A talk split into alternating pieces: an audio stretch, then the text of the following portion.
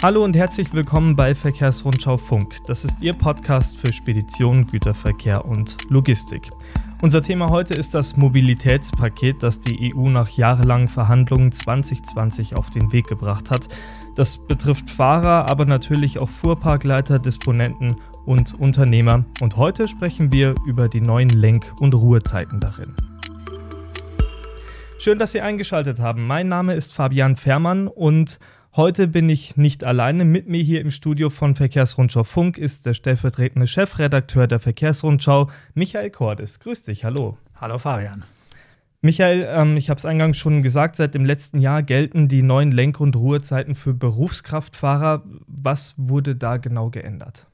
Oh, da hat sich eine ganze Menge geändert, äh, wobei die meisten und gravierendsten Änderungen den grenzüberschreitenden Verkehr betreffen, weil vor allem dort die Fahrer vornehmlich ausländischer Unternehmen länger als zwei Wochen unterwegs sind. Mhm.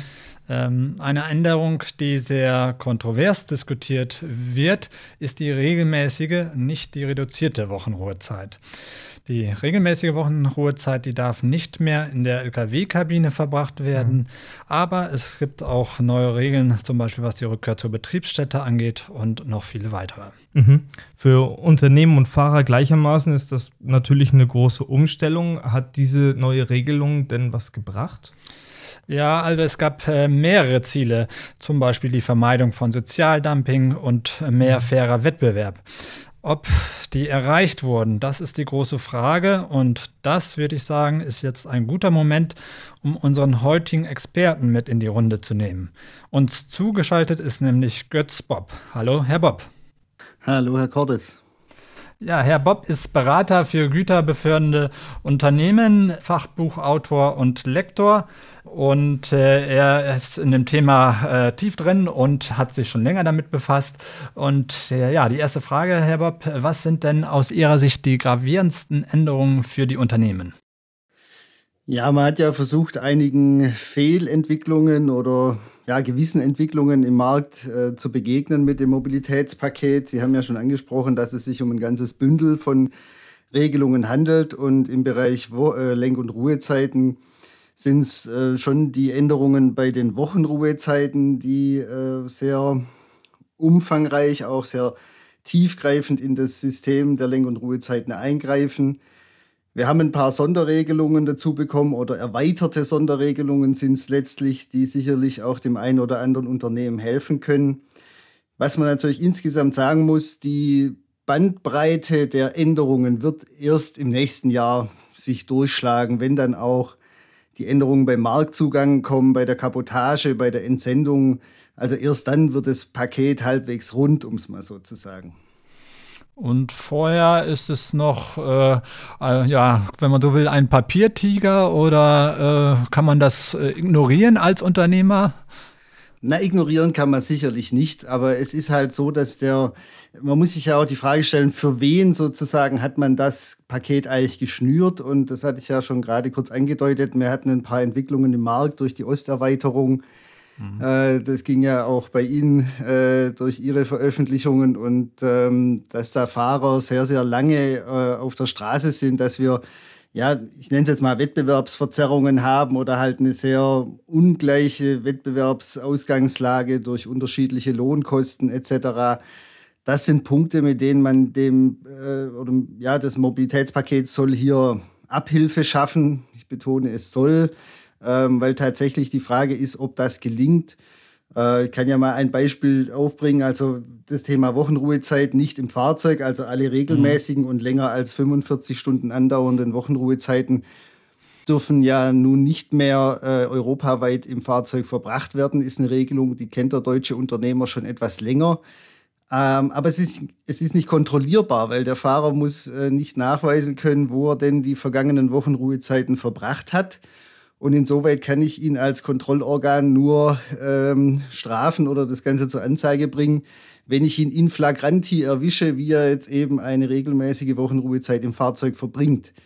Das sind alles so dann die Details. Ja, in der Kommunikation des Gesetzgebers wurde das als eine super Lösung alles dargestellt. Aber wenn man dann in die Details reinschaut, merkt man sehr schnell, da fehlt es dann noch an der einen oder anderen Stelle.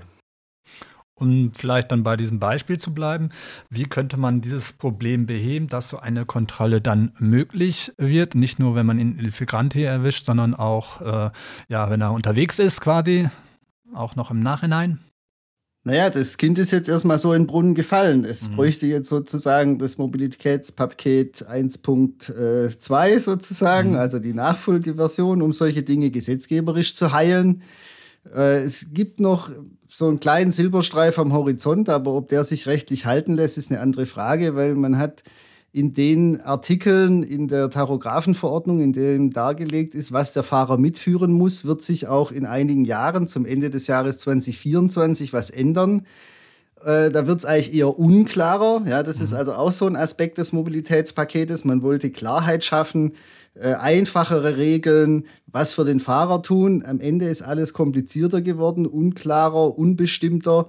Es, bedarf, es bedarf Auslegung. Ja, das ist ja auch ein äh, bemerkenswerter Vorgang, dass die EU-Kommission sich genötigt gesehen hat, einen Fragen-Antworten-Katalog auf eine Webseite zu stellen, um die gröbsten ja, Missstände und Interpretationsfehler im, im Mobilitätspaket mal zu kitten. Das sind alles Punkte, ganz schwierig, jetzt da noch nachträglich dran rumzumachen. Auch die Rechtsprechung wird da nicht wirklich was verbessern können. Also ich habe da keine große Hoffnung, dass man das, was man jetzt im politischen Kompromiss nicht hinbekommen hat, äh, da nachträglich wieder in, den Griff kriegt. Wir brauchen uns ja nur anschauen, es gibt viele Mitgliedstaaten, die klagen gegen Einzelaspekte des Mobilitätspaketes.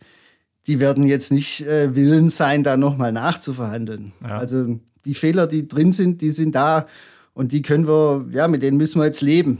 Und kann zum Beispiel der, die neue Tachographengeneration, kann die da noch das eine oder andere, äh, den einen oder andere Schwäche äh, ausmerzen, äh, lindern helfen?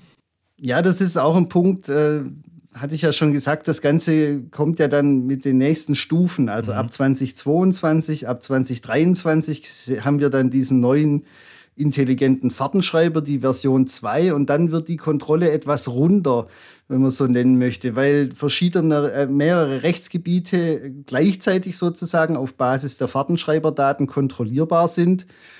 Und der äh, neue intelligente Fahrtenschreiber liefert dann ja auch zusätzliche Informationen, die es nachvollziehbarer machen. Wie waren denn die, die Tourenabläufe? Wo war der Fahrer zu welchem Zeitpunkt? Das ist ja gerade bei der Kontrolle von Kabotage oder Entsenderegelungen nachher ganz entscheidend. Ähm, also insoweit ist, wir haben auch da wieder den Silberstreif am Horizont, wenn es um Wettbewerbsgleichheit geht und um Straßenverkehrssicherheit und Schutz des Fahrers. Aber gegenwärtig ist das Schutzniveau und das Wettbewerbsniveau nicht besser geworden, mhm. weil noch viele Punkte fehlen. Ja.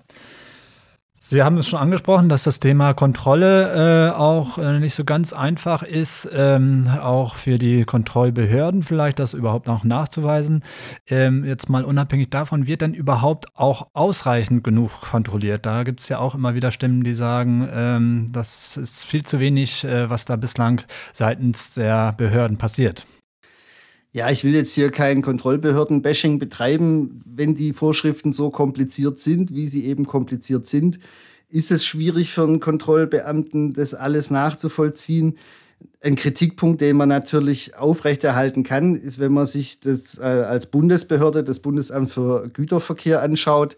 Es sind ja letztlich politische Entscheidungen, die da gefällt werden. Aber das Verhältnis zwischen Mautkontrolleuren, wo es darum geht, dass der Staat seine Mauteinnahmen erhält, also im Verhältnis zu den Straßenkontrolleuren, die die Einhaltung der anderen Rechtsvorschriften kontrollieren, das ist schon eklatant, dass ähm, hier die, die Straßenkontrolle deutlich zurückfällt. Und auch auf Ebene der Landespolizeien hat man den Eindruck, dass es manchem Innenminister wichtiger ist, Gurtenmuffel und Handysünder äh, für die Statistik wirksam zu kontrollieren als den Schwerlastverkehr. Also da mhm. sind noch klare Defizite und ja, auch das Schulungsniveau bei den äh, Behörden ist nicht einheitlich. Es ist auch äh, so, dass da noch sehr viele Kenntnisdefizite bestehen. Ja, das ist jetzt kein Vorwurf an Einzelnen sozusagen. In der Komplexität der Vorschriften braucht es halt dann eine gute Schulung. Und ich denke, da können vor allem die Landespolizeien auch noch äh, einen Gang zulegen an der Stelle. Hm. Und diese Initiative des äh, Bundesverbandes Güterkraftverkehr, Logistik und Entsorgung, zusammen, Entsorgung zusammen mit dem BAG mehr zu kontrollieren, ist das sinnvoll und hat das auch schon Wirkung gezeigt oder ist das vielleicht äh, nur mehr, nicht viel mehr als eine Marketingaktion? Nee, also das hat mich schon sehr überzeugt, was man da vernommen hat, wie das BAG sich aufstellt, technisch, ähm, auch konzeptionell. Die Zusammenarbeit mit dem BGL ist da sicherlich zu begrüßen, aber es ist natürlich, ja, das sind mehr oder weniger Tröpfchen auf einen sehr heißen Stein. Wenn man sich die Gesamtzahl der Fahrzeuge anschaut, die zu kontrollieren sind, wenn man mit Fahrern, mit Unternehmern spricht, wenn also wenn da einer alle fünf Jahre kontrolliert wird, ist es ja schon viel. Viele berichten, dass sie 10, 15 Jahre lang unterwegs waren, nicht eine Kontrolle gesehen haben. Das sind alles Einzelberichte. Äh, es, es, mangelt einfach an der Masse der Kontrolle, an der Ernsthaftigkeit auch der Kontrolle. Ich bin da jedes Mal fasziniert, wenn ich im Ausland unterwegs bin und äh, da sehe, da gibt es richtige Kontrollplätze mit einer Waage, mit Überdachung, da, da ist Equipment, Infrastruktur vorhanden. Und da ja, muss man manchmal schon ein bisschen schmunzeln, ähm, wie das in Deutschland läuft, so auf, auf einfachster Stufe wie gesagt, positiv stimmt mich schon, dass das BAG jetzt insbesondere technisch und, und strukturell aufrüstet. Ähm, aber ja, die, es bedarf einfach einen höheren äh, Kontrolldruckes, weil ja, so wird es halt mehr oder weniger aus der Kaffeekasse bezahlt, was da so äh, an Bußgeldern aufkommt. Ja. Und das ist nicht die Lösung. Ja. Würden Sie dann auch äh, so weit gehen, dass diese zwei Ziele, die ich ja vorhin auch schon mal angesprochen habe, ähm, nämlich die Vermeidung von Sozialdumping oder auch mehr fairer Wettbewerb, dass diese Ziele zumindest bislang äh, seit äh, Inkrafttreten der ersten Regelung seit 20. August bislang nicht erreicht wurden? Ja, also aus heutiger Sicht ist es tatsächlich noch nicht erreicht. Das liegt aber, wie gesagt, an dem Punkt, dass es erstmal dass, dass erstmal alle Vorschriften Geltung erlangen müssen, aus dem Marktzugang, aus der Entsendung. Mhm. Wir den intelligenten Fahrtenschreiber Version 2 brauchen, auch nicht nur in den neu zugelassenen Fahrzeugen, sondern wenn dann auch die Nachrüstpflichten kommen. Das wird ja für sehr viele Fahrzeuge Anfang 2025 der Fall sein und dann auch noch mal Mitte des Jahres 25, dann kommt Mitte 26 die Erweiterung auf die Fahrzeuge bis 2,5, also ab 2,5 Tonnen zulässiger Höchstmasse im grenzüberschreitenden Verkehr. Also in dieser Zeitspanne, wenn wir mal das Jahr 2026, sage ich jetzt mal, erreicht haben, dann können wir davon sprechen, dass es ein rundes Paket geworden ist. Und dann können wir Ihre Frage eigentlich auch erstmal richtig beantworten, weil zumindest jetzt am Anfang ähm, und vor allem dieses Jahr noch haben wir kein, da ist noch zu viel Lücke in dem ganzen Regime. Ja drin, ja. als dass man das konsistent kontrollieren könnte. Ja, dann wissen wir ja schon, dass wir demnächst noch mal ein paar mehr Podcasts vielleicht machen müssen, wenn die nächsten Termine anstehen. Ähm, ja, ja, jetzt äh, sind aber ja bestimmte Regelungen doch schon auch in Kraft, die vor allen Dingen vielleicht die ausländischen Fahrzeuge, Betreiber betrifft. Ähm, äh, würden Sie denn trotzdem sagen, äh, dass die Maßnahmen, die bislang schon in Kraft sind, dass die dazu geführt haben, dass die Kosten für den Transport auch gestiegen sind, weil die Anforderungen schärfer geworden sind? Also ich kann noch nicht beobachten, dass es eine tatsächliche Veränderung im Marktgefüge gibt. Ähm, wir haben weiterhin Fahrer, die über mehrere Wochen, teilweise Monate am Stück unterwegs sind. Also ich spreche jetzt von den Fahrern, die bei mittel- und osteuropäischen großen Frachtführern beschäftigt sind. Äh, das sind diese Lücken, die ich eingangs schon mal angesprochen hatte, dass ich keinen Nachweis mitführen muss, dass es gesetzlich nicht klar geregelt ist, was kann der Kontrollbeamte alles kontrollieren oder mit welcher Nachhaltigkeit kann er es kontrollieren. Die Schlupflöcher sind da einfach noch zu groß und wir haben es jetzt ja schon mehrfach gesehen, dass dann die Fahrer mit äh, ja, irgendwelchen Fresszetteln, sage ich mal, ausgestattet werden, wo dann eben die Rechtslage dargestellt ist äh, und dann wird dem Kontrollbeamten das vors Gesicht gehalten ja, und dann guckt der Kontrollbeamte in die Röhre, weil es ist einfach Fakt. Äh, die kämpfen da mit etwas stumpfen Waffen äh, gegen doch ganz gut organisierte Frachtführer. Und ähm, ja, insoweit sehe ich da noch keine Wirkung, dass die Verlader jetzt plötzlich äh, oder die Absender, die Auftraggeber damit äh, stark steigenden Frachtkosten zu kämpfen haben. Mhm. Sehen Sie denn dann trotzdem den Gesetzgeber und damit also die Maßnahmen des Mobilitätspakets auf den richtigen Weg, äh, wenn die Ziele auch jetzt noch nicht erreicht werden, aber dass der Weg der richtige ist und wenn all diese Maßnahmen, die Sie ja vorhin schon genannt haben, im Laufe der nächsten Jahre in Kraft treten, dass dann diese Ziele auch erreicht werden können? Es ist auf jeden Fall nicht ausgeschlossen, dass die Ziele erreicht werden. Es ist vom Grunde her sind schon die richtigen Schritte gegangen worden. Man kann eben viel Kritik an den Details haben. Es hat sehr viel handwerkliche Schwächen, mit denen eben auch dann insbesondere die Kontrollbehörden konfrontiert sind.